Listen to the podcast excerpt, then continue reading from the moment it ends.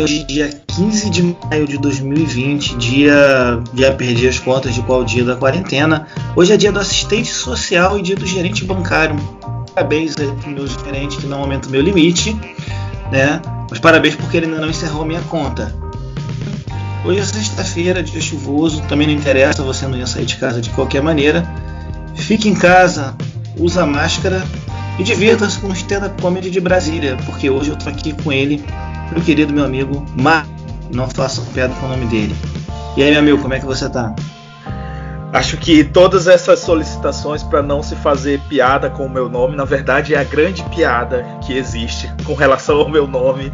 Enfim, eu tô muito bem, continuo em quarentena, estamos aqui para gravar o quarto episódio desse podcast tão maravilhoso e tão subestimado que não achávamos que sairia do primeiro episódio, né? Estamos aqui para falar de que, meu amigo Rafael?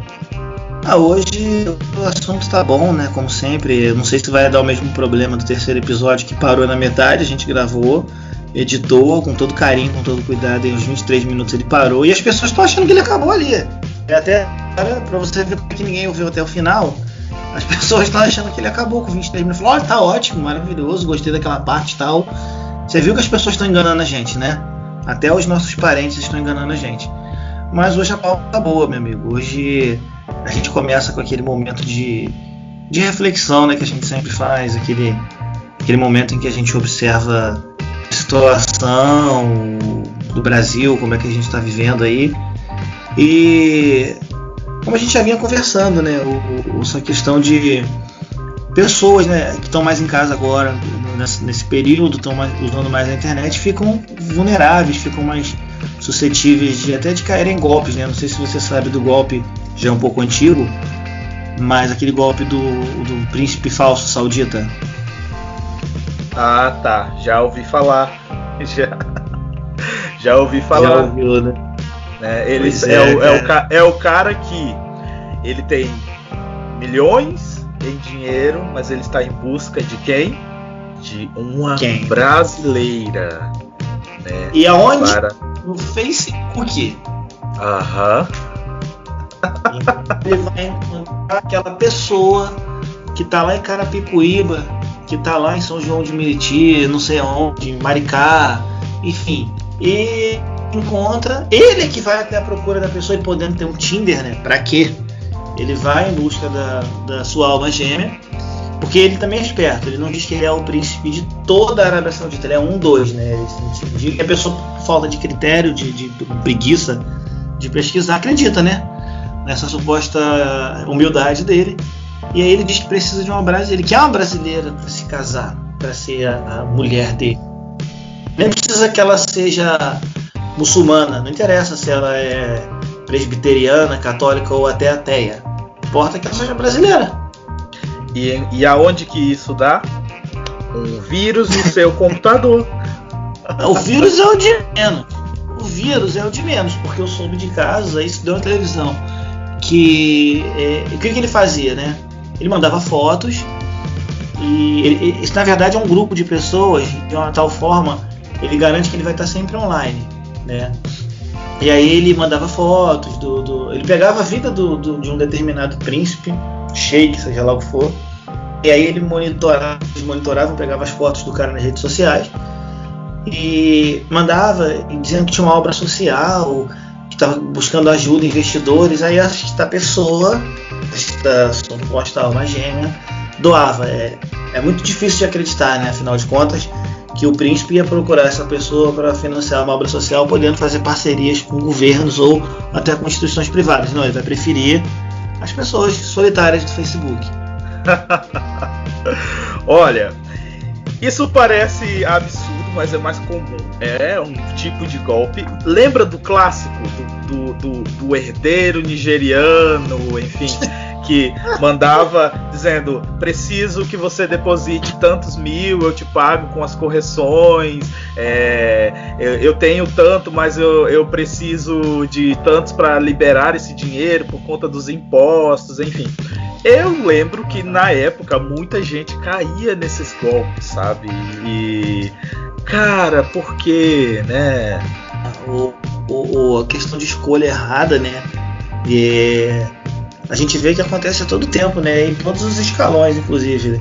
Porque se um dia, por, por exemplo, você ficar se sentir chateado, se sentir triste, porque ficar refletindo na vida, ainda mais agora na quarentena, né? Você senta aí na, na frente da janela e fica refletindo, puxa, eu devia ter feito aquele concurso público, ou eu devia ter é, ido para os Estados Unidos quando os meus amigos foram, agora tenho um amigo que está bem sucedido, ou eu devia ter aceito aquele emprego no banco, porque eu podia ser gerente agora do banco, diretor nacional, enfim. Não fique chateado, não fique decepcionado, porque é, escolhas ruins acontecem em qualquer um. Por exemplo, o juiz Sérgio Moro, estabilizado, concursado, vitalício, pediu exoneração e a gente sabe onde ele está agora, provavelmente na fila do PIS.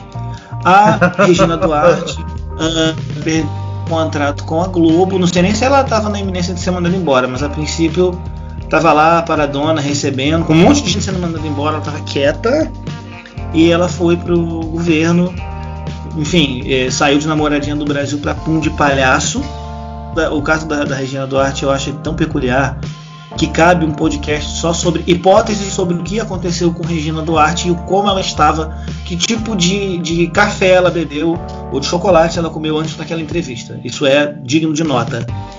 Acho que ela comeu croissant estragado na loja da Havan. Quem mais cometeu escolhas erradas? O que, que acontece? O nosso querido e agora futuro atual ex, não sei mais qual é o cargo dele, ministro da Saúde, e porque na verdade a situação do ministro, tá? Ela, ela lembra muito aquelas coisas de a galera tá junta e pula na água e a água tá gelada. E aí quem já entrou não quer falar, porque tá vendo o cara lá do lado de fora falando assim, não vou deixar ele lá de fora seco, né? Já me ferrei. Então, vem fulano, a água tá boa. Aí quando o cara pula, a água tá gelada. E é mais ou menos assim, vem, vai ser legal. Vamos, cara, você quase não sai de casa. Sai desse consultório, larga essa quarentena aí em casa. Você que é, que é nomado profissional da oncologia, vem virar meme no governo. Vem, vai ser legal. Não. Mas então, eu acho que ele, ele não teve tempo nem de se acostumar com a cadeira de ministro e já foi.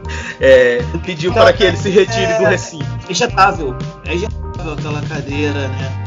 É, é passar por ele. Inclusive, é, eu não sei se é, é você já parou para pensar, mas quem cai mais, o Neymar em final de Copa do Mundo ou ministros do governo Bolsonaro?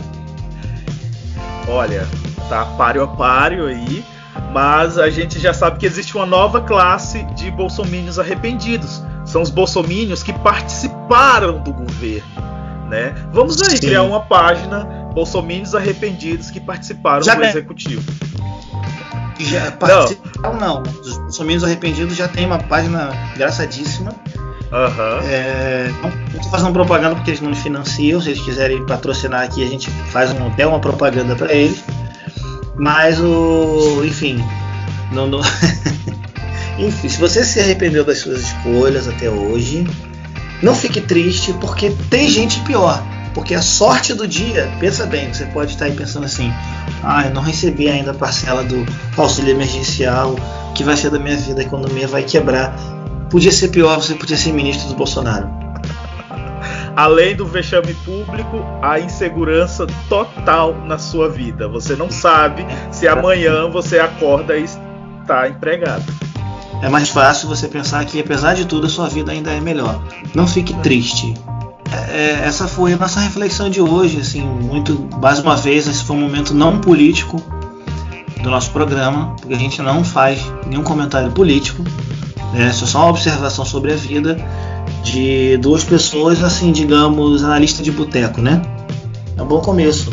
Mandem cerveja pra gente, por favor mandem cerveja, a gente agradece, faz um mechan e ainda cria memes pra internet. Então a gente tem utilidade ah. pública nesse negócio aqui. A gente não é que nem certos profissionais que estão aí na internet só falando besteira, não.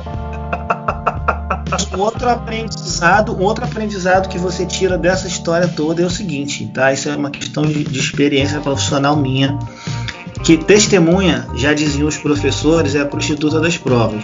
Né? Quando é que você vai imaginar que o general, que atualmente é ministro, vai depor e vai te prejudicar? Parece aquele pessoal que, que, que, que chama o colega de trabalho para ser testemunha em audiência trabalhista. E o colega tem tanta raiva do patrão que o juiz ele tem o hábito de perguntar assim, né? Tem o hábito não, é a lei, né? Você é amigo ou inimigo de alguma das partes aqui? Que se você for amigo ou inimigo, você não, você não, não tem o mesmo poder de, de, de convencimento como testemunha. Aí o certo é você falar, não, meu patrão, esse aqui trabalhava comigo, né? O que você espera que a pessoa diga isso. Aí se você é amigo ou inimigo de alguma das partes, aquele ali trabalhava comigo, aquele safado ali foi meu patrão. Aquele pilantra foi meu patrão. Pronto, já acabou com a tua participação como testemunha. E nós temos aí é, essa questão, né? O Bolsonaro não está nem com bons ministros, nem com boas testemunhas. Cuidado com quem você indica para testemunha. Fica a dica do nosso consultor jurídico, nosso coach jurídico, jurídico Rafael Correia. coach jurídico foi ótimo.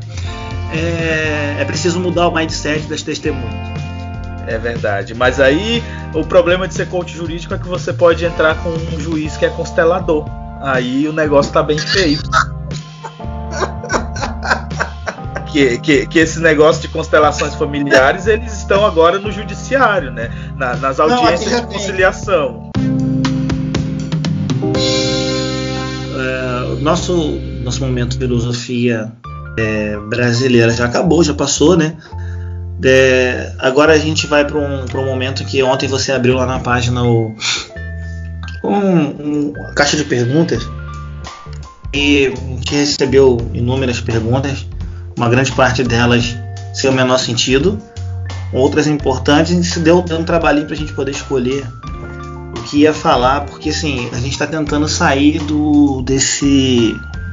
É, como é que eu vou dizer? Desse momento coach, né? Não ficar falando só de coach. Algumas pessoas têm, têm falado sério com a gente, falam, olha, vê se vocês abordam outra coisa, a proposta do programa também não era falar de dia a dia, de notícias, enfim. Então, a gente resolveu sair um pouco da linha de coach, depois a gente tenta fazer algumas respostas e mandar por escrito para aqueles que enviaram alguma coisa propriamente dito sobre coach, porque tem perguntas sérias lá, né? Mas a gente acabou escolhendo uma e deixa eu ver se eu encontro ela aqui. Você tem ela aí para poder fazer aqui para mim? com ela aberta. Ah, tá, tá aqui. Uh, eu não vou divulgar a pessoa que pediu, a, que mandou a pergunta, porque eu, é, é, uma caixa de mensagem, são caracteres limitados aí. Uh, eu esqueci de dizer para as pessoas que elas poderiam mandar pelo store, né, no, ali no direct. E, e, enfim, se elas gostariam ou não que eu falasse o nome. Como eu não deixei essa opção se a pessoa gostaria ou não que eu falasse o nome, eu não vou falar. Mas a pessoa pergunta o seguinte: Vocês também falam sobre religião ou isso é um tabu para vocês? Vocês são ateus? E aí é interessante a gente falar sobre isso porque é uma imbricação assim de, de, de, de fatores que acaba surgindo ali na, na página Coach Nem a Gente. Em certos pontos a gente acaba falando sobre religião, fazendo algumas críticas, como a da semana passada, em que um determinado pastor que estava vendendo é, uma semente que supostamente cura o Covid-19 e eu postei como uma crítica ao charlatanismo que está associado a essa prática, tanto que o Ministério Público já está investigando esse esse pastor, assim como o Ministério Público também está investigando aquela igreja de Porto Alegre que dizia que faria uma blindagem espiritual contra o coronavírus. E aí, de que forma que essas coisas elas estão associadas? Pela prática, né? Pela prática duvidosa é, e ilegal que essas pessoas estão fazendo. E aí, né? Não importa se ela é um pastor, porque aí não se não se prevalece a visão espiritual, a visão religiosa, né, de dogmática que a pessoa tem da vida. O que vale é aquilo que está na lei. A gente tem que lembrar que nós vivemos num mundo que é regido por leis materiais, né, por leis é, é, que são aplicadas e que têm um, uma responsabilidade né, nas pessoas, sobre a vida das pessoas. E aí tem alguns perfis que vêm na página e criticam e dizem: ah, mas só fala de pastor, é porque essa página é contra é contra o cristianismo, essa página é de ateu, essa página é isso. Fala do pai de santo que está lá fazendo trabalho, prometendo amarração, não sei o que, não sei o que. Fala da igreja católica que, que já cometeu inúmeras atrocidades contra a, a humanidade. Quero ver vocês falarem de muçulmanos. Por que vocês não falam de muçulmanos, não falam de islamismo aqui? Enfim, uh, essas coisas que, primeiro assim, a gente tem acesso a uma, par, a uma parte limitada da realidade, então eu, eu acabo postando na página coisas que são mais, são as coisas que me chegam, são as coisas com as quais Sim. eu consigo ter contato. Então, assim, se eu vir um padre dizendo que vai rezar uma missa prometendo imunizar contra o coronavírus, se isso me chegar, se você conseguir me mandar, me manda, inclusive na DM, eu vou ter muito prazer de postar, porque essa página é anti-charlatanismo. Então eu colocarei. Mas as coisas que me chegam são, são ah, a partir dos seguidores que me mandam ah, sobre esses indivíduos, né? O pastor Valdomiro, que é pastor do chapéu, o outro pastor que promete curar não sei o quê, o outro pastor que promete curar não sei o quê, mas é preciso fazer uma ressalva aí, que apesar de criticar uh, essa visão uh, das religiões, principalmente das religiões protestantes, né, desse, desse pessoal que é neopentecostal, eu sou alguém que, primeiro, tem uma, uma experiência religiosa, uma vivência religiosa, tenho crenças e não sou ateu, sabe? Assim, é, é, não tem nenhum problema em ser ateu. Uh, assim como eu acho que não há nenhum problema em você ter uma religião, ter uma visão religiosa, ter uma concepção de, de, de, de religião para sua vida e ao mesmo tempo fazer uma crítica à sua religião e a outras religiões, desde que essa crítica seja, primeiro, fundamentada, não seja ofensiva e ela leve em consideração todo o contexto que a gente está vivendo, sabe? Desde que essa a crítica que se faça à, à, à religião não seja a, alienada por uma, por uma concepção de mundo que é arcaica, sabe? Então, assim, se deixar bem claro, não sou ateu, não vejo nenhum problema em ser ateu, mas pela minha trajetória, pela minha formação, pela forma como eu fui educado pelos meus pais e, e como eu fui construindo as minhas experiências, eu não me considero ateu. Pratico alguma religião? Não, não pratico nenhuma religião, mas eu tenho certas afinidades, principalmente com a Umbanda, que eu conheci em 2014, fui me aproximando, me senti acolhido, me senti amado, me senti uh, uh, é, muito confortável dentro desse espectro religioso e acabei não me, não me considero um bandista, mas me considero alguém que se sente muito confortável uh, dentro dos, dos cultos, dentro das cerimônias, que, que consegue é, é, se sentir bem dentro de todo o, o, o, contexto assim da Umbanda.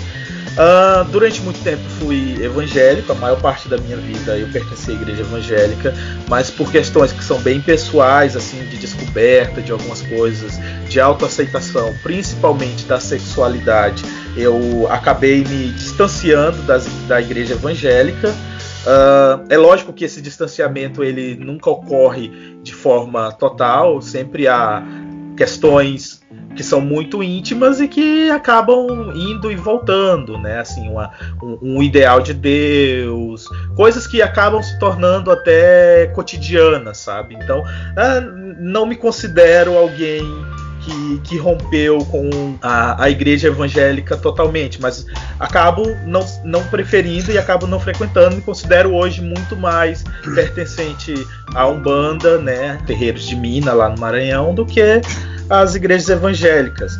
E aí é preciso deixar também claro que eu não tenho exatamente nada, como eu já deixei claro na página Coutinho, gente, que eu não tenho nada contra o cara que está fazendo o, o, seu trabalho holístico de uma forma ética, é, dentro do, daquilo que é possível, o cara que é massoterapeuta, ou que é hipnólogo, ou que, enfim, que faz o seu trabalho, ninguém eu não tenho nada contra. Não é uma caça às bruxas a, a pseudociência, sabe? se a pessoa está trabalhando, realizando o seu atendimento dentro daquilo que é considerado ético, sem ofender ninguém, sem prometer cura milagrosa, sem, sem invadir a área que é do outro, eu não tenho nada a ver com isso, sabe? Eu não tenho nada a ver com isso. O problema está na questão do charlatanismo, né? Quando essa pessoa passa a prometer algo que não é possível, ou quando ela começa a se apropriar de um determinado campo que não é o dela, invadir teoricamente e, e prometer às pessoas curas, benefícios que, que não é possível de serem alcançados. O problema está aí. Da mesma forma, Uh, não tenho nenhum problema com as igrejas evangélicas ou com as pessoas que são evangélicas. Eu acho que a sua confissão de fé ela é sua.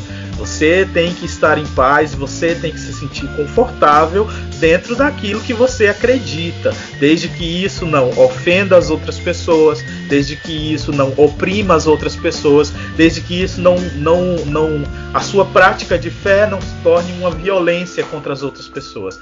E aí Uh, quando você vê um pastor evangélico prometendo uma cura contra uma cura é, para o Covid-19, a gente precisa olhar para o contexto e ver, por exemplo, que não existe da ciência, né, por parte da ciência, nenhuma cura ainda. Não existe nenhuma vacina, não existe nenhum remédio. Então, como que Uh, essa pessoa que se diz ser um líder espiritual promete algo, né, que uh, não é acessível a todos. É acessível, por exemplo, a pessoas que fazem um propósito financeiro de pagar entre 100 e mil reais, sabe? Então, assim, não é uma, uma caçada contra a, a visão evangélica de mundo, mas é contra essas iniciativas que acabam sendo ofensivas, porque nós estamos vivendo um momento em que, basicamente, hoje no Brasil, nós temos 13 mil mortos, quase 14 mil mortos por Covid-19. E se há uma cura né, que seja ela é, acessível para as pessoas, como essa semente que esse determinado pastor vende, por que, que essa cura então não é, é, é distribuída para as pessoas? Ela é acessível para alguém que recebe, que está disposto a pagar entre 100 e mil reais, sabe? Então, assim, além de ser algo que é uh, de um mau caratismo tremendo, é ainda um negócio que é elitista, porque ele precisa ser a, a, para que você acesse uma possibilidade dessa pseudo cura que esse pastor vende, você precisa pagar e pagar muito, não é? Não é pagar pouca coisa é não. Então assim, essa é, essa é a minha essa é a minha questão com essa pergunta que esse rapaz enviou, né, sobre se a gente tem religião ou não. Tenho religião. Uh, uh, tem, me aproximo de, de, de uma religião, não sou ateu, não há nenhum problema para mim ser ateu, né? Enfim. E essa é a minha visão sobre a religião, e aí eu já relacionei algumas coisas sobre as postagens na página, mas eu quero te ouvir também, Rafa. É, é complicado falar de, de, de, religião, não, não que isso seja um tabu, né? Hoje, hoje nós, entre ontem à noite, por aí assim, né? É, quando quando essa pergunta surgiu, você comentou comigo, né, na, na caixa de, de, perguntas lá, eu até comentei com um amigo que está sempre conversando comigo sobre, sobre religião e ele hoje está mais próximo do ateísmo. É um cara que ele já passou por outras religiões, assim como eu passei, assim como você passou. E ele ia participar hoje, mas um problema técnico aí, enfim, internet horrível, né? Não deu para ele estar tá participando, que seria legal a gente colocando um ateu. Até se um dia aí já fica aí a possibilidade de a gente, sem pretensão de, de esgotar o assunto aqui, sobre religião. Se um, um, cristão quiser participar daqui do debate com a gente, da conversa com a gente, vai ser muito bem-vindo. Não tenho problemas com relação a isso. Eu tenho que começar falando disso, é, avisando já para todo mundo o seguinte: eu não sou teólogo, você, Mário, não é teólogo, não tenho pretensão de ser, porque na verdade eu não quero fazer outra faculdade, enfim, já, já me esgotei de, de, de estudar nível superior cansa, né? Então eu não quero ser teólogo, tenho pretensão de esgotar assunto, não sou sacerdote religioso, não sou líder de qualquer templo, de qualquer religião. O que a gente está falando aqui é um bate-papo entre amigos, é uma coisa do dia a dia. Até porque também eu acho que ficaria bem chato se a gente vinculasse esse nosso nosso trabalho aqui do podcast é uma questão puramente técnica. A gente não está aqui para isso. A gente está aqui para falar de coisas do dia a dia. E ontem surgiu essa questão. Né? Como eu disse, eu não sou ateu, eu sou um bandista, eu, eu sou administrador de uma página que faz conteúdo de humor, sempre procurando respeitar, voltado para Umbanda. Tá? Eu já disse na minha página isso, para quem me segue lá, que eu não tenho pretensão de fazer críticas a pessoas de outras religiões, eu acho errado, porque eu, eu acho errado quando alguém vem criticar nossa sem ter o, o motivo, sem ter o fundamento.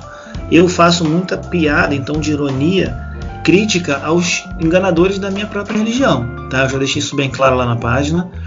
Então, como você falou aí, ah, vocês têm contra A e B. Não, eu não tenho.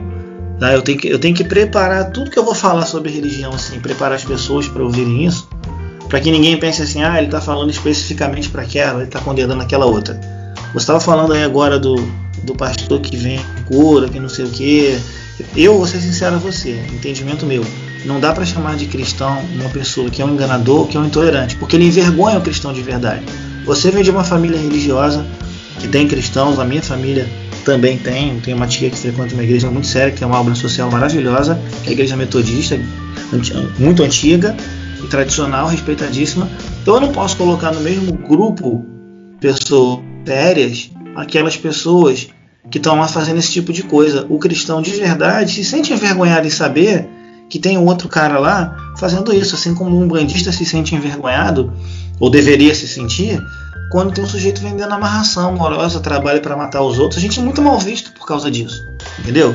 Então, é, acho que essas pessoas que, que vendem cura, que enfim, fazem esse, esses atos assim que a gente considera absurdos, ele não, não é para ser considerado cristão, porque o cristão, na verdade, teria, tem vergonha de saber que ele convive na, na comunidade religiosa com alguém que faz isso. Porque quem olha de fora é, comete o equívoco de pensar que todo que, que o cristão é igual, não importa a igreja que ele está frequentando. E não é isso. Aquele cara fez aquela denominação, as pessoas falam que é neopentecostal, e tem não sei quem, tem não sei quem. Só que o leigo, a visão do leigo é que cristão é, ele chama de crente, né? É o crente. Da mesma forma ele se refere ao, ao, ao umbandista, ao candomblessista como macumbeiro, ele, pela visão do leigo, todo mundo é igual. E na verdade não é. Da mesma forma que um bandista que se propõe a fazer feitiço, amarração, coisas para o mal, coisas ruins, esse sujeito não pode ser chamado de um bandista. Eu já falei isso aí inúmeras vezes em lives que eu participei com pessoas da religião. Eu digo o seguinte: esse tipo de pessoa não representa o que a Umbanda ensina, o que o Espiritismo ensina, o que o Candomblé ensina. Ele pode dizer, então, era mais fácil ele dizer que ele tem uma religião dele que na religião dele o dogma é fazer aquilo, mas um não foi fundada com esse propósito. Da mesma forma que eu tenho certeza que um cristão sério não faria isso de vender uma semente que, que oferece cura, enfim, de, de, fazer qualquer coisa nesse sentido. Então vamos separar, né? A gente não vai separar o joio do trigo, a gente tem que separar o joio do joio, né? Hoje em dia, do jeito que está complicado, no, principalmente no Brasil. Vamos separar. Então, por que, que eu falo isso? Porque quando alguém diz assim, ah, foi um intolerante evangélico. Não, não foi. Porque se o sujeito foi intolerante, ele não era nem para estar dentro da igreja. Se o sujeito fez errado as coisas na Umbanda, se ele foi desrespeitoso, se ele, se ele foi um, um, picareta, ele também não tem que estar dentro da, da, da Umbanda. Então vamos, vamos saber separar para a gente também não cometer o erro de querer o, o bom para o nosso lado e julgar o outro. Então a gente tem que, tem que colocar as coisas na balança, entendeu? Rafa, isso me lembra uma experiência que eu tive quando eu era evangélico, né? Ali pelos 16, 17 anos. E aí eu lembro que uh, dia de sábado a gente saía por volta das, das, das quatro da tarde, né? eu cantava na banda da igreja, era aquela coisa muito muito legal. Enfim, tinha amigos que são amigos até hoje, que são muito queridos, sabe? E aí eu lembro que a gente saía e a gente ia nas ruas do bairro, é, aquela coisa bem é, com a biblinha debaixo do braço e tal, convidando as pessoas para irem de noite para a igreja. Enfim, legal, né? Uh, e aí eu lembro que a gente ia já na parte mais assim afastada das ruas mais precárias do bairro, a gente tinha uma, um, um local assim, onde não tinha mais saneamento básico, era tudo mato, barro no chão, enfim, esgoto a céu aberto. Uh, tinha uma casa onde viviam, eu não me recordo quantas, mas viviam pelo menos três ou quatro transexuais. E aí a gente chegou nessa casa e um dos rapazes que estava com a gente disse assim: Não, não vamos encostar aí não, aí é onde mora aqueles travecos, não sei o que, não sei o que. E aí eu, eu, te, eu, tenho um amigo chamado Adriano, que é da época da igreja, hoje o cara ele, ele tem, tem uma academia e é policial, enfim, tam, também saiu da igreja. E ele disse assim: Não, cara, mas talvez são essas pessoas que mais precisam, né? Vamos lá falar com eles, né? Convidar para ir na igreja. Não tem problema, né? Vamos lá. E fomos os três, né? Eu, Adriano e esse amigo que não queria, né? Que a gente encostasse lá. Aí batemos palma, assim, elas saíram pela lateral da casa, que é onde tinha a, a porta assim que saía da cozinha. Elas saíram. Aí ficaram ali, assim, meio, né, tipo, o que, que esse povo faz aqui?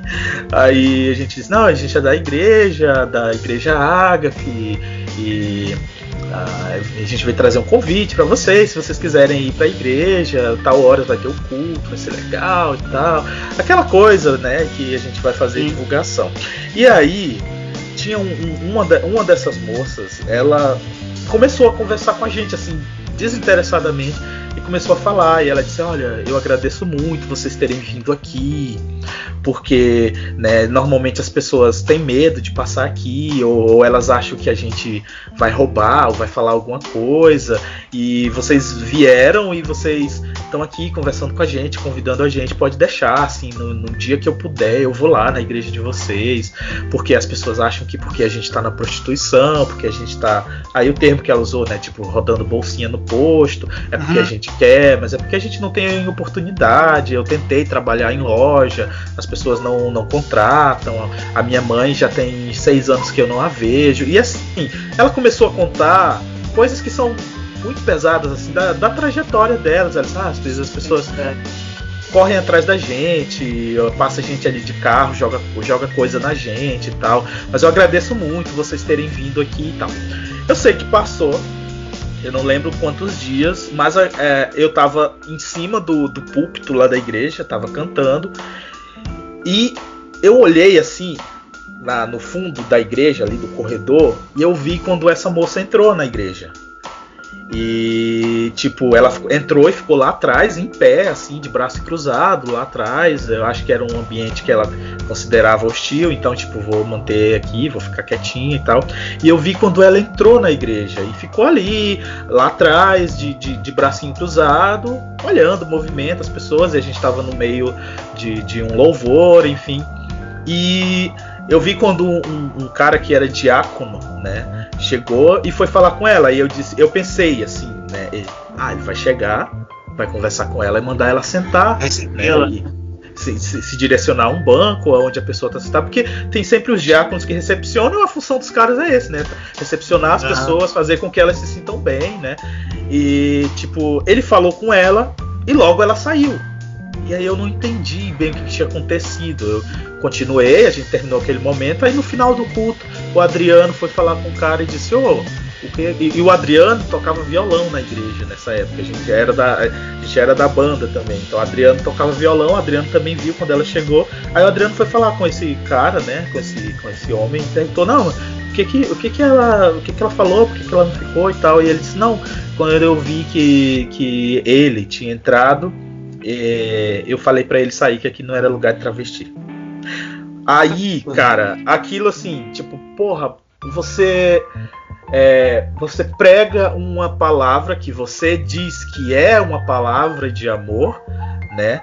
Você prega, por mais contradições que a Bíblia tenha, né? Você sempre diz que é uma palavra de amor e quando essas pessoas que a gente considera que são as pessoas que mais precisam de carinho, de acolhimento, de afeto, né, de cuidado, que estão em situação de vulnerabilidade, que são marginalizados socialmente, eles chegam na igreja a, a, a posição de alguém que está ali dentro é a de de, de escorraçar aquela pessoa de dentro da igreja, sabe? É uma visão de mundo que sei lá, assim, foi uma das coisas que foi as que me marcaram assim nessa minha trajetória na igreja e foi uma das coisas que me fizeram pensar muito bem. E eu lembrei disso quando tu falou é, que é, muita gente que está ali dizendo que está é, é representando o cristianismo, enfim, na verdade ele está representando uma visão de mundo dele, ele está corroborando o preconceito que ele tem, ou ele está ali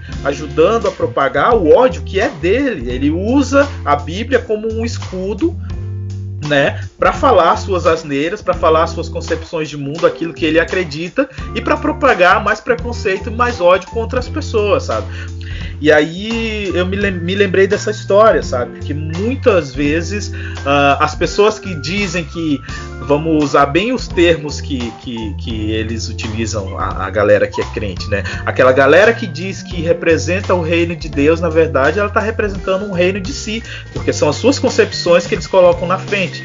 Então eu já vi, por exemplo, igreja em que era proibido cortar cabelo, em que era proibido pintar unha, em que era proibido usar batom, em que era. E todas essas opressões são basicamente contra a mulher, né? Mas existe também a, aquilo que é a, a, regra da prática masculina. Mas tu vai olhar, não, não se diferencia muito da, por exemplo, do califado, ou não se, não se diferencia muito do papel que a mulher tem no, no, no judaísmo ortodoxo, sabe? Uhum. Enfim, a, a, a mulher é o comentário que eu tenho que fazer. A mulher, quando se quando, quando a gente pensa em religião, a primeira que se fode é a mulher, sabe? Assim, ela é muito subjugada, é, muito, é muito subjugada, é muito proibida, é muito inibida dentro né, a força dentro da, da, dessas visões religiosas e a gente pensa até no nosso, nosso tão soft cristianismo brasileiro, mas também aqui a mulher acaba tomando porrada e sendo aquela que,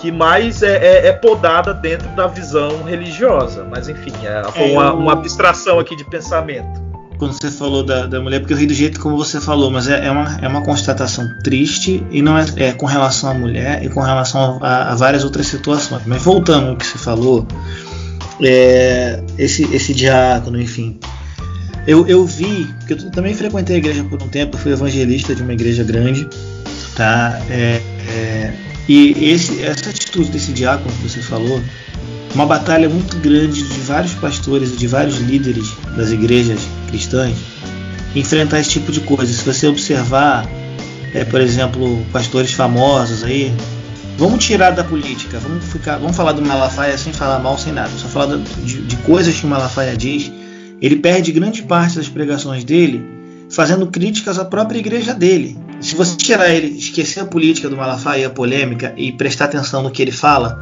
tá? Tô te defendendo, tô só tô, eu tô analisando o fato como um cidadão de fora, como um sujeito de fora neutro. Se você observar ele e outros líderes, eles passam grande parte do tempo criticando os próprios membros da igreja dele. Por quê?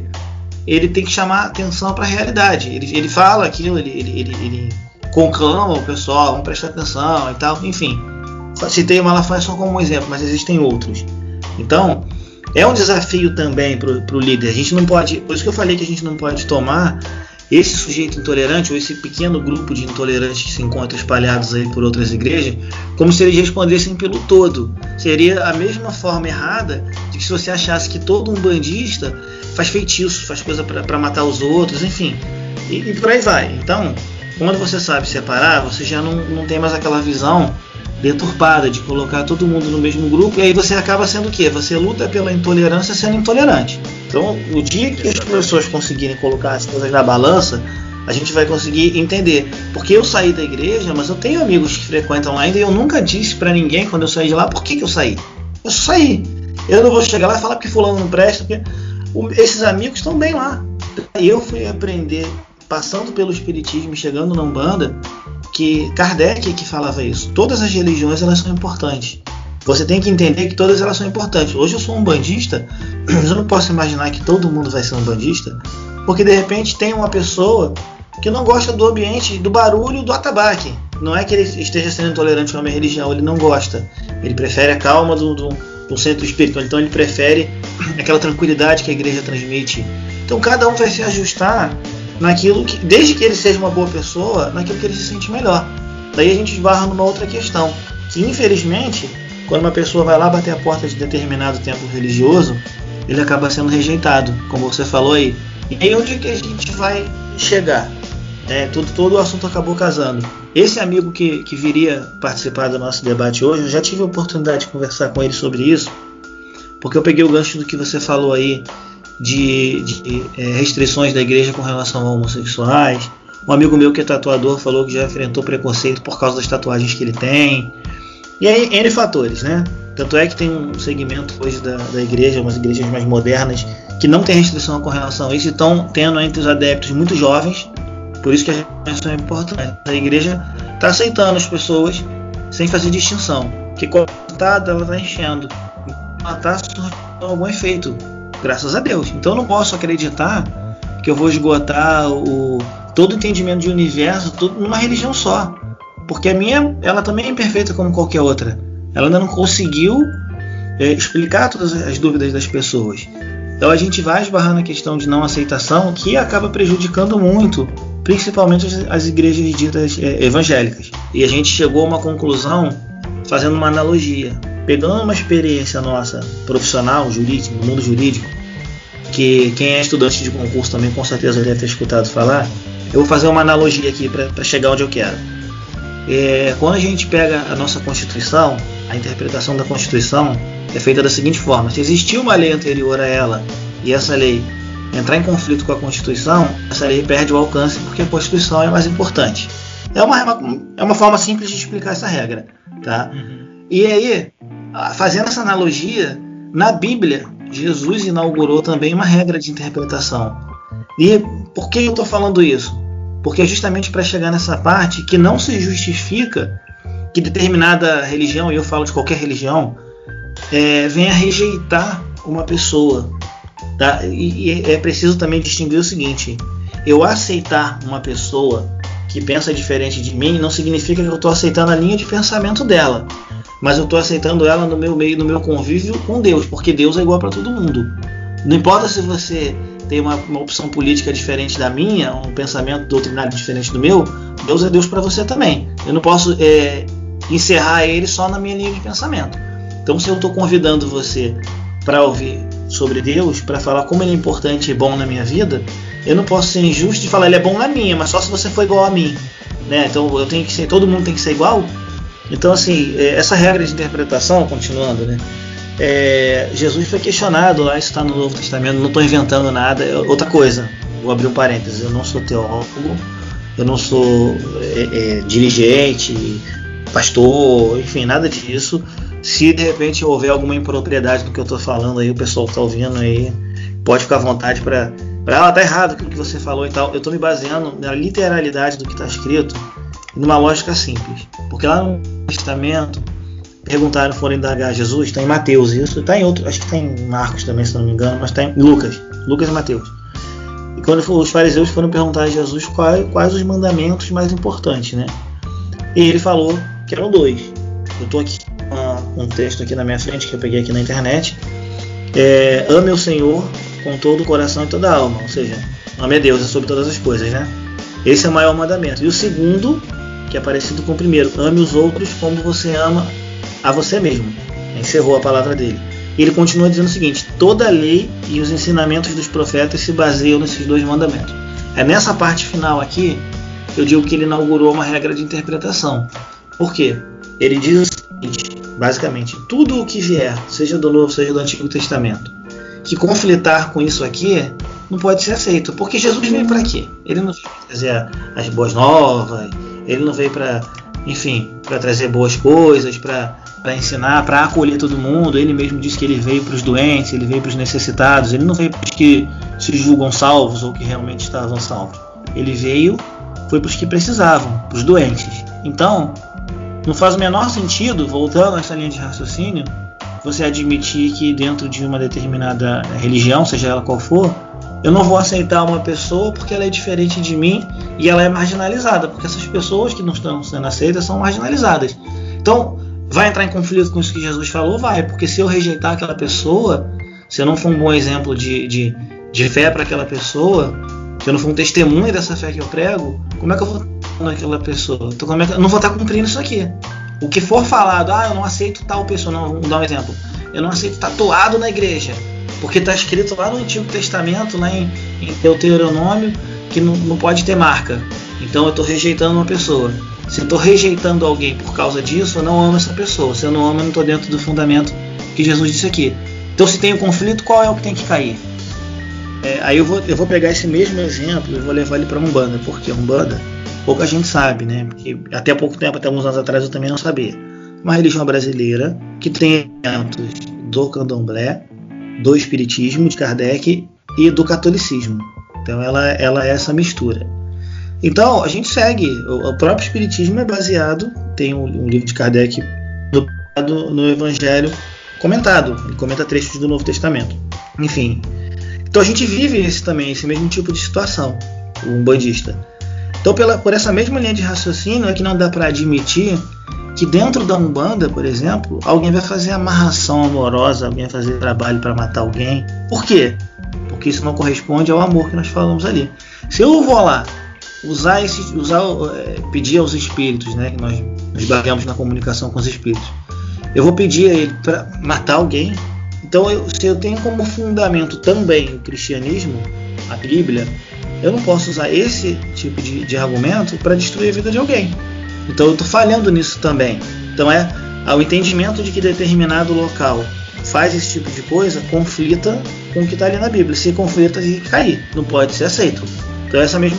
Então quando você ouvir falar de alguém que faz, com todo respeito faz, porque é o livre-arbítrio de cada um, só saiba o seguinte, não se diga um bandista, não se diga espírita, não se diga do candomblé, não se diga cristão, você é qualquer coisa menos isso. Né? Eu vou abrir até um parêntese aí porque na minha página aconteceu isso é, alguns dias atrás. Um sujeito me marcou no Stories, não só a minha página, ele marcou outras páginas relacionadas ao espiritismo, marcou páginas de pastores famosos, fazendo citação de um trecho da Bíblia em que supostamente era condenado a comunicação com os espíritos, né? É, de uma forma bem pejorativa que ele fez aquilo. Eu não conheço, ele não está na minha lista de seguidores, nem eu sigo. E aí eu printei, postei no meu stories, marquei ele, postei na minha, na, no meu feed, marquei, fiz um texto, só que no texto, nos comentários eu deixei bem claro, não façam a mesma coisa, ou seja, se você se revoltou, não xingue, não vá lá, porque como é que você vai combater a intolerância sendo intolerante? Se existe o crime de intolerância religiosa, se existe a capitulação, a única coisa que eu respondi para ele foi essa: olha, se continuar me incomodando, eu vou procurar dentro da lei o que eu tenho que fazer. Agora eu não vou ficar aqui xingando ele, porque como é que eu vou falar para as pessoas assim, olha, a gente tem que respeitar a religião dos outros, viu? Eu quero que respeite a minha, seu safado. Como é que eu vou fazer isso com a pessoa? Concordo, concordo com você. É...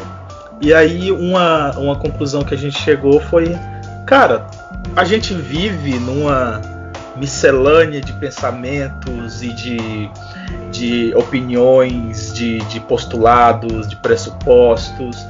E a gente tem que levar em consideração todas essas pluralidades que existem no mundo, faz parte da diversidade. A gente está inserido nesse mundo, mas a gente, por mais que a gente esteja reduzido às nossas bolhas de convivência, bolhas ideológicas, bolhas é, é, religiosas, nós, o mundo não se reduz a essa bolha. Então, assim, é preciso que a gente pense que o mundo é mais plural do que o que a gente ah, a, acredita que é sim. e considerar essa diversidade que está que tá aí, que existe. A gente Inclusive, às vezes né? se nega a esse debate, mas ele existe. Vamos, vamos, vamos falar o seguinte, né? Isso serve para todos os religiosos, todos, todos, todos, todos. Vamos parar de achar que a nossa religião tá, gira em torno do nosso umbigo. O que, que eu quero dizer com isso? Existe uma tendência do ser humano, isso não é só da religião, não é do ser humano, a ser reducionista, ou seja, o que é meu é mais importante e você tem que ser igual a mim. Não, não é. Vou te dar um exemplo. É, o, o, às vezes, alguns cristãos caem numa falha, que eu considero uma falha, de, de querer dizer que só eles estão certos. Então, por exemplo, automaticamente ele já cria uma rejeição ao muçulmano, ele cria uma rejeição ao hindu, ao espírita, ao ateu, a qualquer outro. Tá, eu pergunto o seguinte: antes de Cristo, lá no Egito, eles conheciam Cristo, ele nem tinha chegado ainda. Então, assim, determinados episódios aconteceram na região onde são relatados na Bíblia, e havia outros lugares no mundo em que sequer tinham conhecimento disso. Da mesma forma que o cara vai falar assim: não, eu sou, sou de uma religião de matriz africana, tenho culto africano lá, e tudo mais, e eles não tiveram contato direto na época com Jesus, então eles não tinham como saber, assim como o pessoal, os cristãos não tinham como saber que na África estavam cultuando uma coisa diferente, e o mundo continua acontecendo, continua existindo. Ou seja, o mundo não se resume ao seu umbigo, a sua igreja e o seu pedaço de entendimento. Existem entendimentos diferentes que têm que ser respeitados. Se você parar para pensar, todos eles ali estão levando a Deus. Cada um com seu dogma, cada um com seu ritual, mas todos eles estão levando a Deus. Se todos eles parassem para entender isso, poxa, o cara está se sentindo bem naquela religião, tá? Então eu não vou adotar esse reducionismo ou essa obrigação como aconteceu quando os exploradores chegaram por aqui, que obrigaram todo mundo a se converter. Parece até que o índio não tinha direito à opinião, né? O índio tinha o culto dele, tinha a crença dele, ele foi obrigado a ser católico. Como assim? O mundo inteiro é católico? E lá no Japão, que os caras não sabiam nem o que estava acontecendo. Então, esse recado é para todo religioso, de qualquer denominação, de, de, de qualquer culto. Para de achar que a sua é melhor do que a de todo mundo. Falamos sobre religião, tema polêmico, mas não tão polêmico quanto o que nós vamos falar no nosso próximo bloco, que é o nosso bloco de White People Problems. Vamos começar falando. Eu vou ler para você, Rafa. Você que é uma pessoa que, que consome bastante informação, talvez já tenha visto. Uh, é uma notícia polêmica, é uma notícia bombástica, uh, não, não chega a, a, aos pés das, das notícias sobre Covid no mundo, não chega aos pés sobre as notícias da guerra no mundo, é algo avassalador. Meu Deus. Vamos lá, foi publicado pelo jornal O Globo, né, que é um dos jornais mais prestigiados do país, e ele diz assim, ó: sem emprego, fonte revela que Príncipe Harry está, abre aspas, sem rumo, fecha aspas, em sua nova vida em Los Angeles. Cara, eu fiquei muito triste pelo príncipe. Então quer dizer que o sonho americano não deu certo para o Príncipe Harry? É, ele tem direito a, a voltar para fazer parte da coroa? Não, né? Depois que Cara, você pediu para sair, eu, acabou. É, eu não, eu, eu não li o regulamento, mas eu acho assim, ele tem emprego certo como ministro do Bolsonaro. Porque, inclusive, é uma aproximação que o. Aí a gente falando de não política novamente. É uma aproximação do governo brasileiro com um país de língua inglesa, que é o sonho de algumas pessoas aqui, né? Especialmente os fritadores de hambúrguer. Então, o, o, ele seria um bom ministro do governo. Ainda mais se ele aceitasse fazer o papel de é, como é que foi que a Dilma se referiu ao, ao Temer? Vice decorativo. Enfim. né? É um abajur, é um abajur ali no canto da sala. É, os, aquele abajur empoeirado ali que só quem percebe é o gato quando derruba. Lembra que ele tá ali porque o gato derrubou. Então, se ele aceitar fazer esse papel, ele tem uma vaga certa. É só ele não dar entrevista para Globo e tá garantido que, que você acha da, da, da, proposta de deixar o currículo aqui? É, não, não tá garantido porque a gente nunca sabe, né? Não, não, não, não, não tem estabilidade. A pessoa não tem estabilidade. tipo, o, o, o, último que entrou mal sentou na cadeira, já ah, saiu. Coitado do príncipe. É melhor estar tá desempregado do que estar tá instável. É, o, o, o que acontece? A questão do ministro da Saúde é o seguinte, né? Você sabe que tem aquela expressão popular quando alguém faz uma visita muito rápida para outro, foi visita de médico, né? Então, a estadia do ministro Nelson Tais no governo foi visita de médico. Do SUS, ainda por cima. Né? Passou. Foi virose. Passou rápido. Olha, passou só o anador ali e adeus. Mas enfim, Príncipe Harry né? Para quem não lembra, o príncipe Harry ele é o ele é o bad boy da família real britânica. Mas se ele, ele fosse é um o... bad boy raiz, se ele não fosse um bad boy Nutella, ele teria feito como em qualquer bom episódio de Game of Thrones. Ele tinha envenenado alguém para assumir o trono. Não, ele agora fica choramingando em Los Angeles. Ah, pelo amor de Deus, né? Nem príncipe se faz mais como antigamente.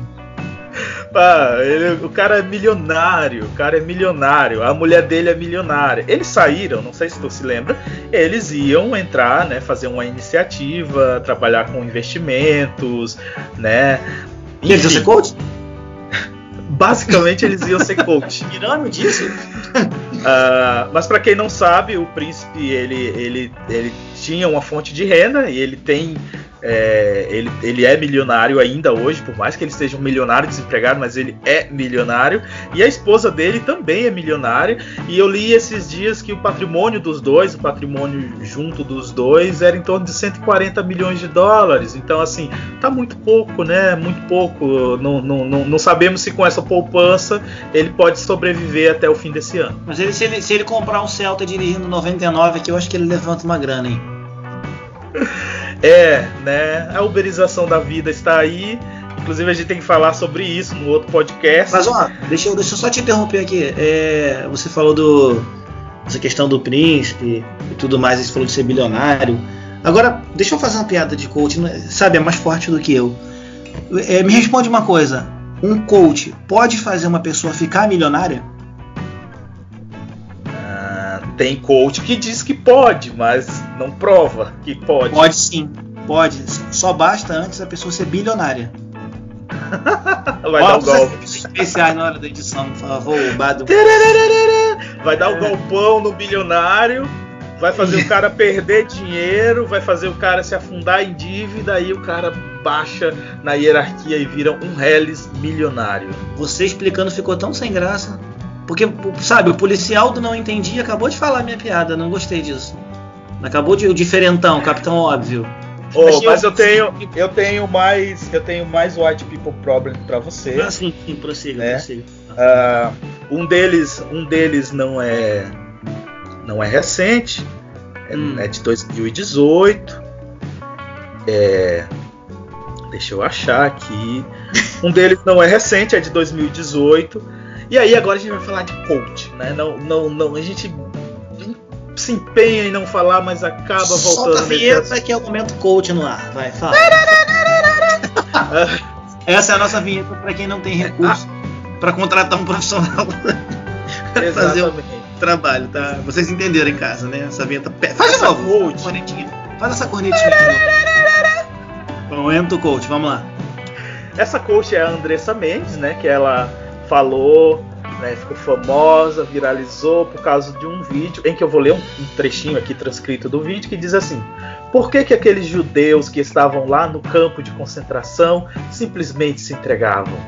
Porque não tinham um propósito maior não tinham um objetivo maior. Isso fala de 2018. Ela divulgou um vídeo de retratação, pediu desculpas à comunidade judaica, enfim. É, tá.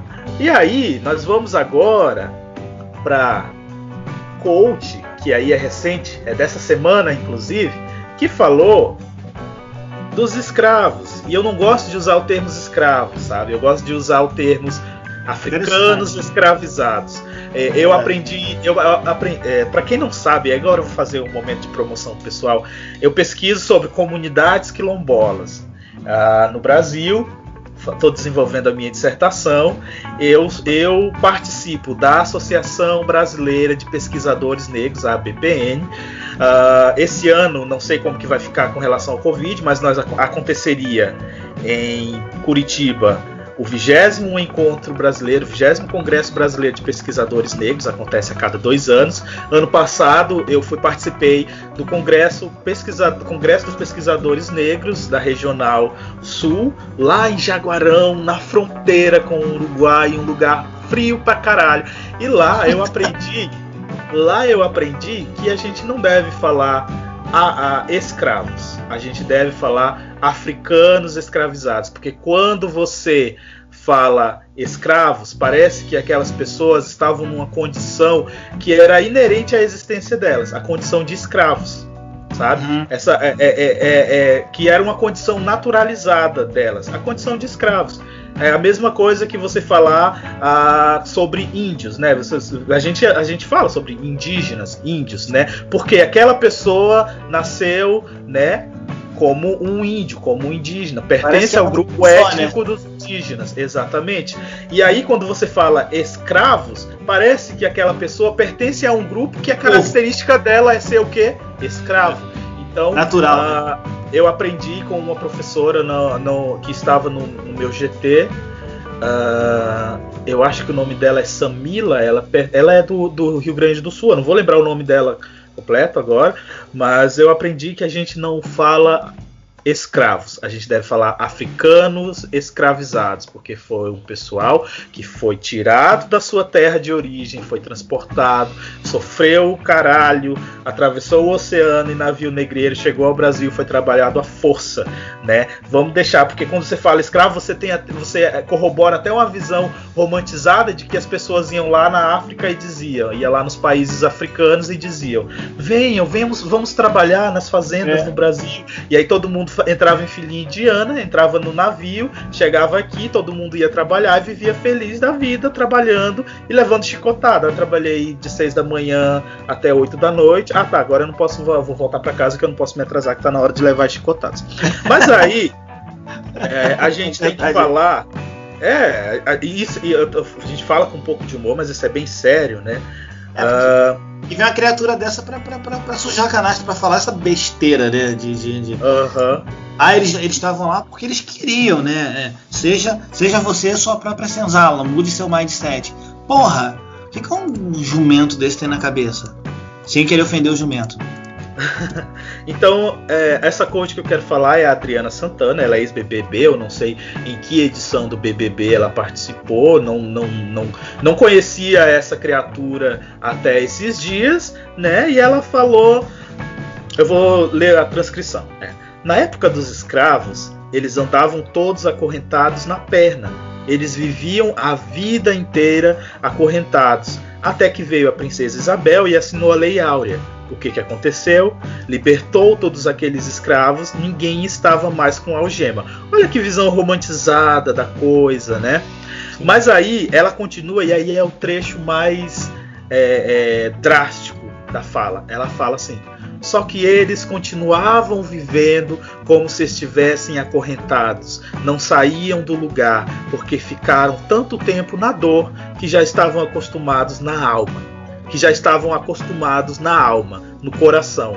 Por mais que eles não estivessem com aquelas correntes, dentro deles elas estavam. É a mesma coisa com você. Você pode escolher não estar mais acorrentada, ou pode escolher se acorrentar na sua alma. Então aí a gente resume que a fala dela é uma questão de mindset. As pessoas estavam lá acorrentadas né, foram libertas pela gloriosa princesa Isabel, que assinou a Lei Áurea, e os escravos começaram a correr felizes pelos campos, pelos prados.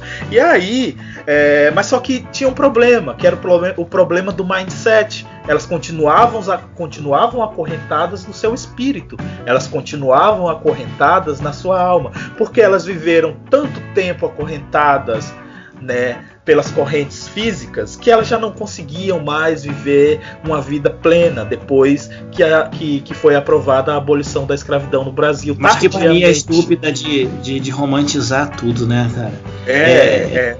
O pior é que você tá lendo a transcrição, você não tá colocando carga nenhuma, não. Você tá lendo a transcrição em que para conseguir se promover, uma pessoa tá romantizando o sofrimento de um grupo é, que já tem dificuldade, quer dizer, o grupo não, né? Mas enfim, hoje a gente ainda vê dificuldade na, na, na questão do, do negro que foi marginalizado desde que a escravidão acabou. Né, a questão aí dela, ela cita a princesa Isabel aí, que eu não sei por que, que Hollywood ainda não fez um filme sobre essa heroína, né? Porque a forma como ela fala. É... Porque Portugal tem os direitos. Portugal tem, tem os direitos de imagem ah... e eles não cederam a Hollywood ainda. Ah, uma baita real, heroína não. dessa, uma baita heroína dessa, já deveria estar. Tá... Perto, é quem? Precisa, quem é Capitã Marvel, né? Vocês não tem cabimento. Exatamente. A gente, a gente fala, a gente fala brincando, mas o papo é sério porque não, é uma pessoa dessa, ela não tem consciência histórica e social do que que é o mas, Brasil. Ó, aquilo que eu falei para você na, na, naquele nosso bate-papo no esquenta que a gente faz aqui antes do, da, da, gravação é, é um absurdo, tá? Nada justifica, mas é, num certo ponto a gente está graças a Deus porque essas pessoas que falam essas merdas exteriorizam, sabe por quê? Eu sei como é que ela pensa. O pior é o sujeito que guarda o preconceito velado. Eu acho que eu falei isso ontem no, na nossa live. Quando ele guarda e você não sabe que ele é preconceituoso, ele disfarça, né? Quando a pessoa fala, pelo menos você já sabe o que você vai esperar daquela pessoa. Que ele é, que ele é arrogante, que ele é intolerante, enfim. Então, é, tudo errado no que ela fez. É uma questão simplesmente do seguinte: se ela fosse uma profissional dedicada a um trabalho sério, se você quer usar como exemplo, uma pessoa está condicionada a uma situação ruim, tem um exemplo, um exemplo clássico disso. Você já viu aquela imagem que tem na internet de um cavalo amarrado numa cadeira de plástico? Já, já vi. Não é uma boa. Se eu quero fazer uma abordagem, porque o que, o que ela quis fazer foi falar uma coisa que aparentemente tinha importância para ela, mas ela usou um exemplo completamente infeliz que demonstra a ignorância dela, que demonstra preconceito, que demonstra um monte de coisa errada. Como ela, quando foi preparar o conteúdo para falar, ela podia ter muito bem se reportado essa questão do cavalo. Ou então, daquela história do. Também já deve ter visto. O, dois cachorros latinos se enfrentando por uma grade. E quando a grade está aberta, eles, eles continuam ali, eles ignoram que a grade já está aberta, que eles podiam sair para se atacar. Eles continuam ali latindo, né, é, um de frente para o outro. Então, é, é, um exemplo de estar tá condicionado a alguma coisa.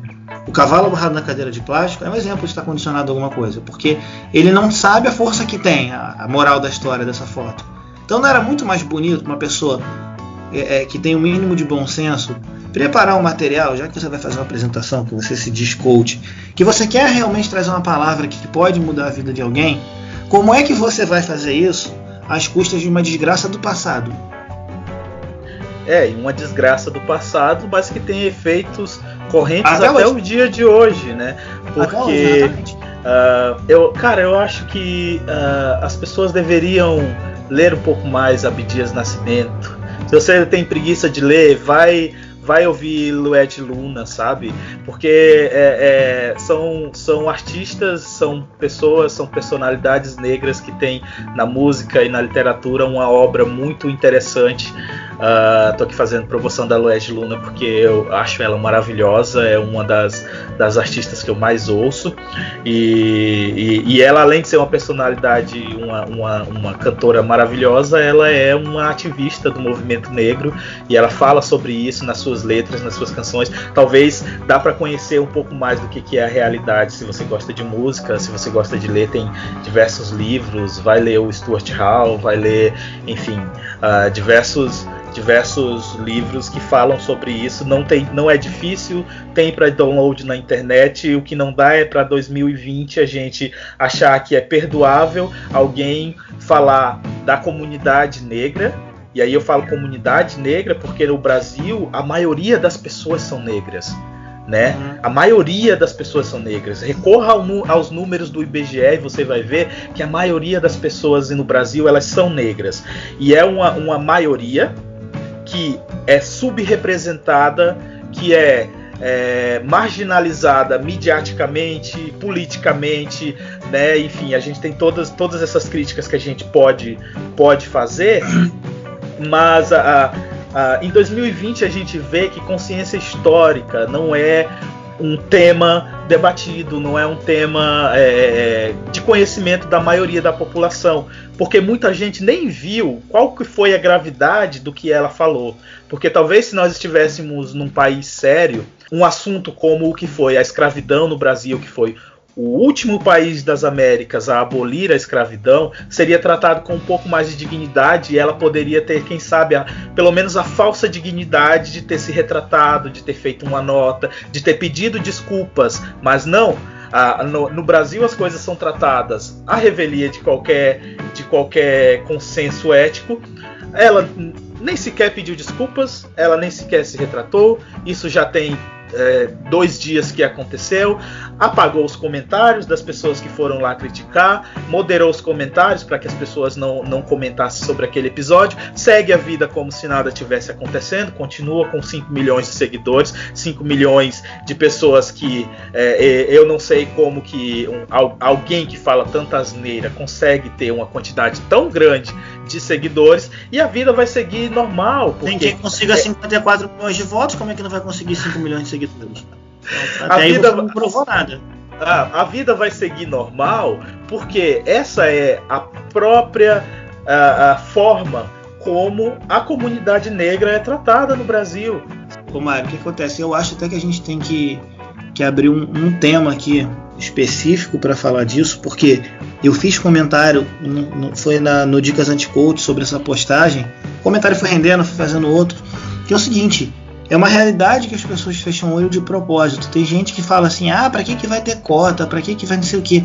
É, é igualdade, tem que ter cota para pobre, não é para negro. É, aí você para para pensar o seguinte: uma vez o, o próprio White People Problems, a página, colocou uma foto da bancada do Jornal Nacional, do, dos da pessoa, do, do pessoal da produção do jornal, todo enfileirado, assim, uma foto tirada de longe, né? Toda a equipe negra, só a Maju.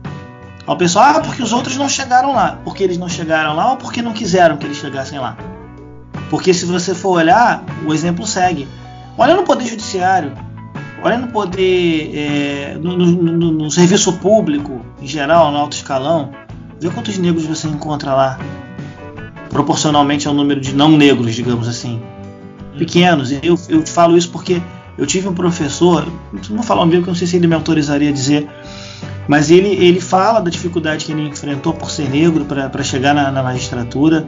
Tem um outro que é desembargador aqui no Rio de Janeiro e alguns outros, os dois também que contam a história, que vieram de baixo e das dificuldades que eles encontraram pela cor deles. É um absurdo, mas a dificuldade que eles encontraram pela cor de chegar onde eles chegaram. O próprio ministro Joaquim Barbosa, eu tinha minhas reservas com algumas decisões dele, juridicamente falando, como, como julgador. Agora, como pessoa, sempre tinha alguém que infelizmente vinha ressaltar a questão da cor dele e não fazia isso com os outros 10 ministros que não são negros. Por que, que as pessoas ainda fazem isso?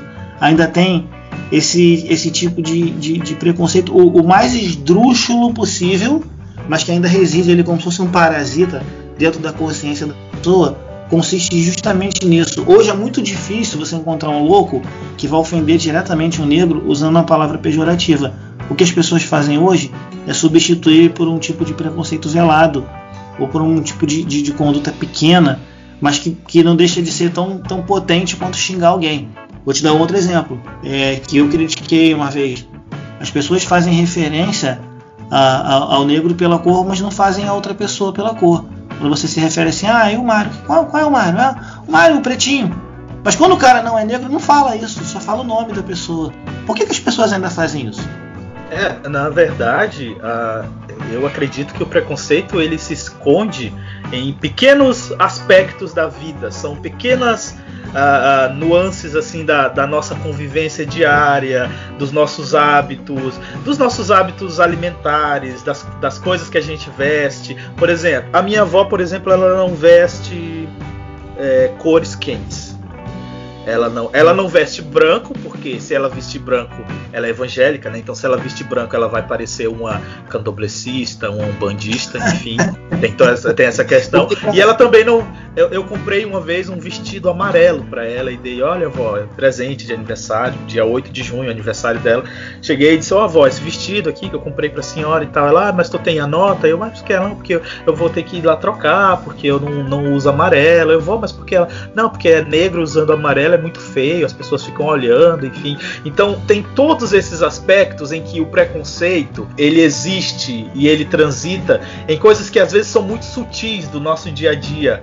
Uh, por exemplo, tipo, segunda-feira, dia de branco, fez trabalho porco, trabalho de negro aqui. Uh, enfim, coisas que, coisas que são muito sutis, que, que pode ser desde uh, a, a, escolha de uma roupa, ou a forma como você fala com outra pessoa, a forma como você se refere a outra pessoa, até a forma como você vai publicamente para um público de 5 milhões de pessoas e fala sobre a escravidão, tendo a ignorância como balizador ali, sabe? Então, assim, eu, eu acho até que um dia a gente vai fazer um momento nesse podcast que é tipo assim: é, aspectos racistas do nosso cotidiano que a gente precisa Sim. abolir. A gente fala sobre ditados populares, sobre é, a, comidas, por exemplo, aqui eu não sei como que é aí no Rio de Janeiro, mas aqui aquele bolo de chocolate com granulado, com feito de chocolate em cima chama nega maluca. Sim, aqui também. Então, assim, aqui... é, então existem muitas coisas que a gente precisa discutir e quem sabe um dia a gente volta aqui para falar sobre coisas mais pontuais, assim. Mas o, que, o, o meu comentário, na verdade, era isso, né? Assim, a gente precisa é, discutir mais sobre a realidade da população negra no Brasil, que ainda é a população mais marginalizada. Já fica a sugestão para quem está ouvindo, se a pessoa de repente se tocou, falou caramba Pior que eu faço isso de forma involuntária. Muita gente faz de forma involuntária. Começa a se policiar, porque é, de uns anos para cá eu venho observando isso. Isso não é ativismo, isso não é idealismo, não é idiotice. Isso é uma necessidade. Isso é uma necessidade nossa de ser humano. Tá? Diz o seguinte: por que é que eu tenho que me referir às pessoas dessa forma? Se eu vivo dizendo que, que não é certo, eu vou lá e faço. Eu vou te dar um outro exemplo. Eu não me eu, vou, eu vou mencionar depois, quando a gente falar, abordar mais a fundo, o nome do filme que tem na Netflix, você deve ter visto, de três negros que foram parar na, na, na Espanha, numa cidadezinha da Espanha, fugindo lá, enfim, eles, eles foram aliciados aí por, por alguém que queria levar eles para outro país de maneira indevida. E eles foram parar e foi um conflito, né? Porque era uma cidade muito conservadora e aí uma parte da cidade era preconceituosa. Eu sei que no final dá tudo certo, né? É um filme que aborda uma comédia, mas para fazer uma crítica social. Eu vou lembrar o nome dele depois e, e coloco até lá na página para você recomendar para as pessoas. Mas é uma puta de uma crítica social nesse filme, porque simplesmente quando eles chegavam lá eles impactavam pelo fato de serem negros. Aí eu te pergunto qual é a diferença. E aí as pessoas pensam assim, porque é negro, o negro tem que estar tá limitado a dançar e a praticar esporte. Já reparou isso? Que se o negro fala que não sabe dançar, mas você não sabe dançar? Como assim você não sabe dançar? Ué, não sei, porra. Eu não sei, só por causa da minha cor eu sou obrigado a saber dançar? Eu sou convidado de. Sou convidado, não, sou distração para seus convidados, por acaso? Eu lembrei da, da minha. Da minha amiga, quase irmã, que no carnaval pediram para ela sambar e ela disse que não sabia sambar, e aí olha para ela um uma negona daquela e diz assim, mas como tu não sabe sambar? Eu tipo assim, é, é da, é da obrigatoriedade do negro saber sambar. E isso que tu fala é interessante, porque há uma. Durante muito tempo no Brasil, hoje, principalmente com relação à BPN, isso mudou bastante. A BPN, eu falei no início, é a Associação Brasileira dos Pesquisadores Negros, que é um âmbito científico brasileiro em que é possível você. É, primeiro, assim, é possível a visibilidade das pesquisas, da produção intelectual do negro no país. Então, uh, a partir da, da BPN se começou a, a pensar uh, na produtividade científica do negro, porque uh, toda essa discussão em torno da, das cotas, isso é uma visão pessoal minha, assim, que eu tô, dando, toda essa, essa discussão em torno das cotas, ela tem ainda heranças, ranços que são muito arcaicos da nossa formação como país, que é a de que é, o negro é inferior intelectualmente, né? Então, assim, muitas pessoas acabam acabam dizendo assim, ah, mas é como se o negro não tivesse a capacidade de entrar no, no sistema universal como qualquer outro ser humano. Aí vem aquela, aquelas falas demagogas assim de consciência humana, enfim, enfim, enfim. Mas o que as pessoas não, não, não discutem sobre a cota é a reparação histórica que isso representa para negros do passado que não tiveram oportunidades. Se todas as oportunidades foram negadas aos meus bisavós, aos meus avós, aos meus pais, quais as condições? É, quais as condições materiais, né, objetivas que eu tenho de conseguir, por exemplo, entrar para um curso de elite, como é o curso de medicina ou qualquer uma das engenharias, por exemplo, né? Qual é o legado que eu tenho que a minha família deixa tendo toda essa trajetória de inoportunidades na vida, né? E aí eu acho interessante a existência de, de âmbitos acadêmicos, científicos e políticos como a BPN, em que nós podemos ver, antes de tudo, o fomento, a discutibilidade de temas voltados para a população negra, né?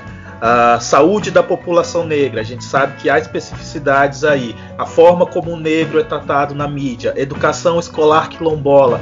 Existem vários temas e vários nichos específicos da população negra que acabam sendo discutidos feminismo negro, enfim, ativismo negro, o papel da mulher negra na política. Então, a, acabam sendo fomentados, vários temas acabam sendo fomentados a partir da BPN. Eu acho isso incrível e, e é interessante porque você vai ver que o qual que é o lugar do negro na sociedade o lugar do negro na sociedade é qualquer lugar que onde o negro quiser. acha que ele, deve, que ele deva estar, exatamente como você falou. É onde ele quiser, inclusive na academia, inclusive fazendo ciência, inclusive produzindo artigos só, científicos. Vou te falar uma coisa sobre isso.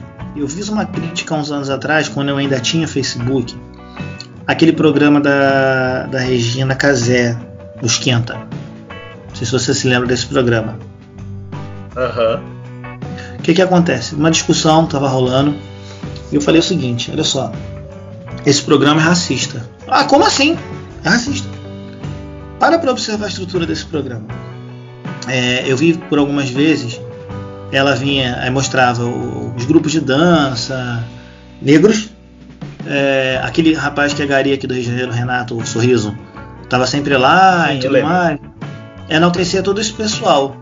Mas os convidados do programa eram quase sempre brancos. Ela nunca levou uma figura, um expoente, pesquisador, como você acabou de falar, pesquisador, é, sociólogo, e, e, não é só uma pessoa que fale sobre cultura negra. Você pode muito bem levar um pesquisador negro que está falando sobre um tema de interesse geral. As pessoas têm a maneira de encerrar o assunto também. Eu estou trazendo negro para tratar de assunto de negro. Não!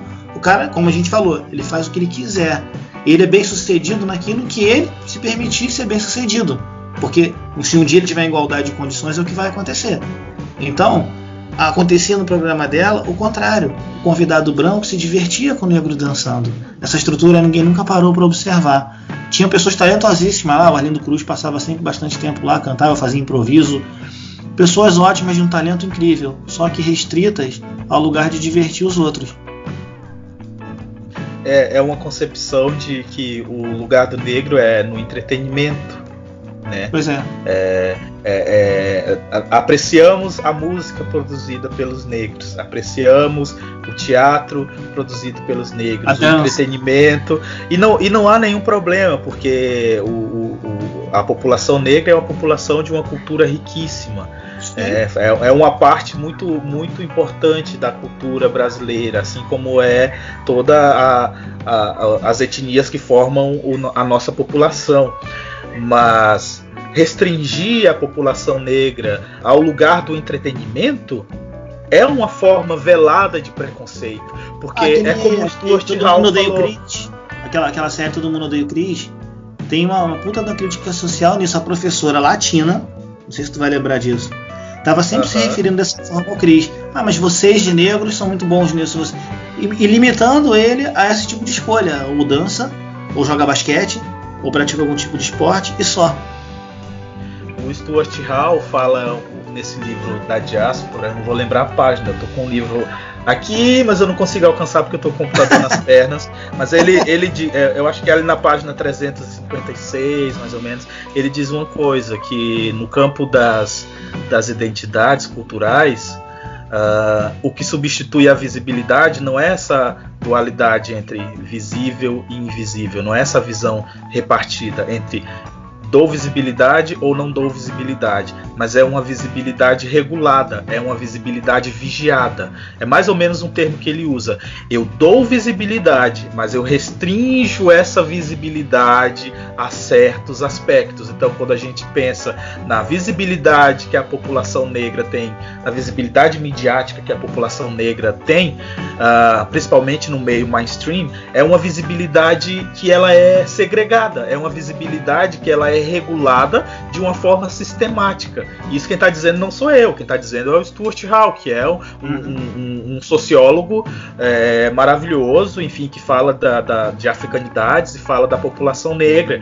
É o que substitui essa visibilidade é uma forma de visibilidade que na verdade é uma visibilidade segregada, é uma visibilidade que ela é controlada por, por aqueles que controlam a mídia, né? por aqueles que controlam a, a, a, os veículos de comunicação, enfim. Nós damos a visibilidade, mas essa visibilidade ela tem que ser nos nossos termos.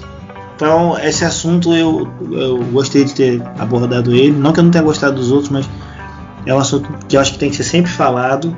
E se ele pudesse ser falado dessa forma assim, à vontade, nesse bate-papo, eu acho que fica até melhor. Né? É, longe do, do, da cadeira acadêmica, deixa ela para quem é, é, pesquisador, estudioso, porque eu não sou, eu sou curioso, então não, não vou dar pitaco. Eu falo por empirismo, por vivência, por ser uma pessoa que repudia esse tipo de coisa. Mas vamos sim abrir um dia para a gente falar sobre isso, porque a gente já está chegando aqui no, no nosso final, no nosso encerramento. Acho que foi muito legal a nossa discussão de hoje. É sempre muito bom estar aqui. Agradecendo aí aos cinco telespectadores, espectadores, o, os agentes do FBI e o pessoal da França que até agora não descobri quem é. Eu vou tentar aprender a falar alguma coisa em, em francês para a próxima abertura. O que, que, você acha? Ah, eu acho que é legal. Vamos ver aí umas, uns cumprimentos para a gente poder falar. Uh, queria agradecer a você, agradecer a todo mundo que porventura acabar ouvindo esse podcast. É muito legal estar por aqui. Muito obrigado e até a próxima semana. Até a próxima.